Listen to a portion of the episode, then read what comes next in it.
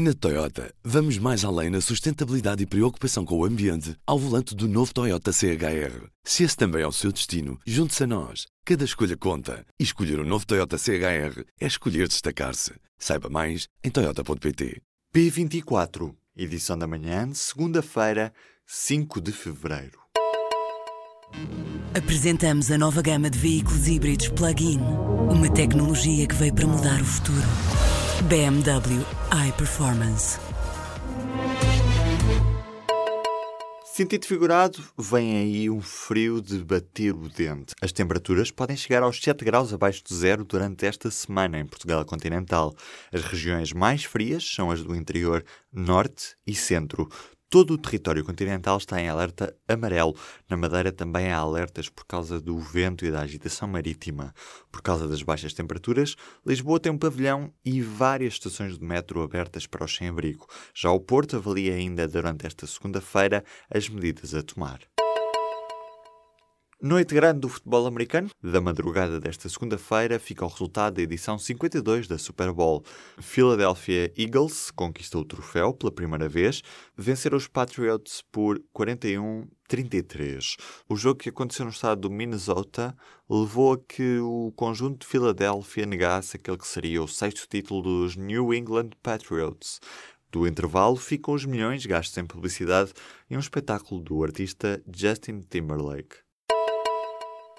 De norte a sul de Portugal existem cerca de 120 mil colmeias vindas de Espanha, algo que não é pacífico para os apicultores nacionais. A Direção-Geral de Alimentação e Veterinária diz que no ano passado foram registadas 720 mil colmeias de apicultores portugueses, que disputam com os espanhóis os locais onde predominam o rosmaninho, a esteva, o alecrim, a urze, o medronheiro e outras espécies. Os espanhóis chegam durante a noite, numa altura em que é possível manter as abelhas dentro das colmeias, e rapidamente ocupam terrenos que previamente selecionaram. Depois das falhas do fisco, que omitiram dados sobre 10 mil milhões de euros de transferências para offshores, em entrevista ao público, o secretário de Estado dos Assuntos Fiscais tranquiliza os cidadãos. A autoridade tributária guarda bem a informação e tem a consciência muito firme da sua vinculação ao sigilo fiscal, que eu acho é que os contribuintes podem estar absolutamente descansados com a forma exemplar com que a autoridade tributária respeita a informação que trata, que é informação muitíssimo sensível. Em relação às garantias, António Mendonça Mendes assegura que a autoridade tributária é uma instituição confiável. Leia a entrevista completa no site do público. O medo de uma nova bolha voltou aos mercados financeiros. Durante os anos, com as taxas de juros mínimas, os investidores viraram-se para as ações e as bolsas registraram recordes. Agora o ciclo económico virou e existe o risco de uma sobrevalorização das empresas. Só a Bolsa de Nova York subiu acima dos 25% no último ano. Certo é que os mercados, depois das subidas fortes, acabam quase sempre por as corrigir. Resta saber quando e à custa de quem.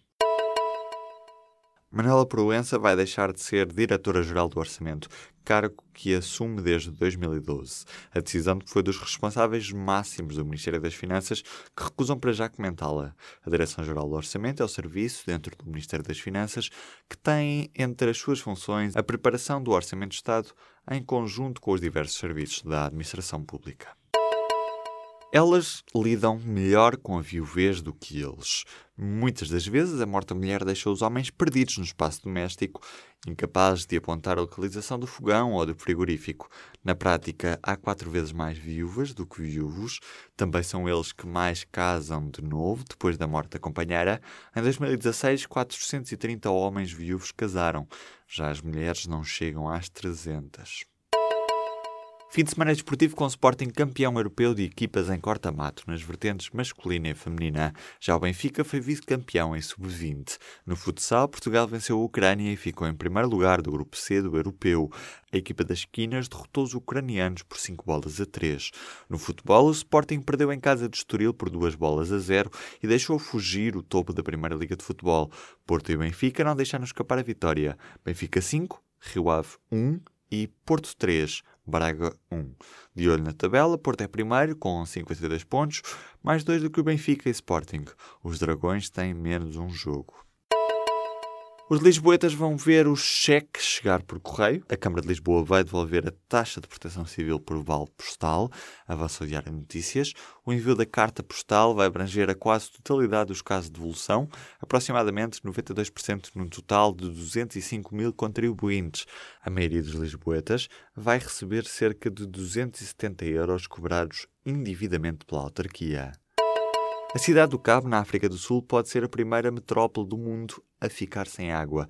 Há meses que 4 milhões de pessoas vivem com medo do dia da seca total, em que nada vai sair das torneiras. A cidade conta agora quanto tempo falta para o dia zero, quando as barragens que fornecem água à cidade estiverem com uma média abaixo dos 13,5%. O nível atual situa-se nos cerca de 26%. As últimas projeções estimam que esse dia chegue a 16 de abril. Na Toyota, vamos mais além na sustentabilidade e preocupação com o ambiente ao volante do novo Toyota CHR. Se esse também é o seu destino, junte-se a nós. Cada escolha conta. E escolher o um novo Toyota CHR é escolher destacar-se. Saiba mais em Toyota.pt.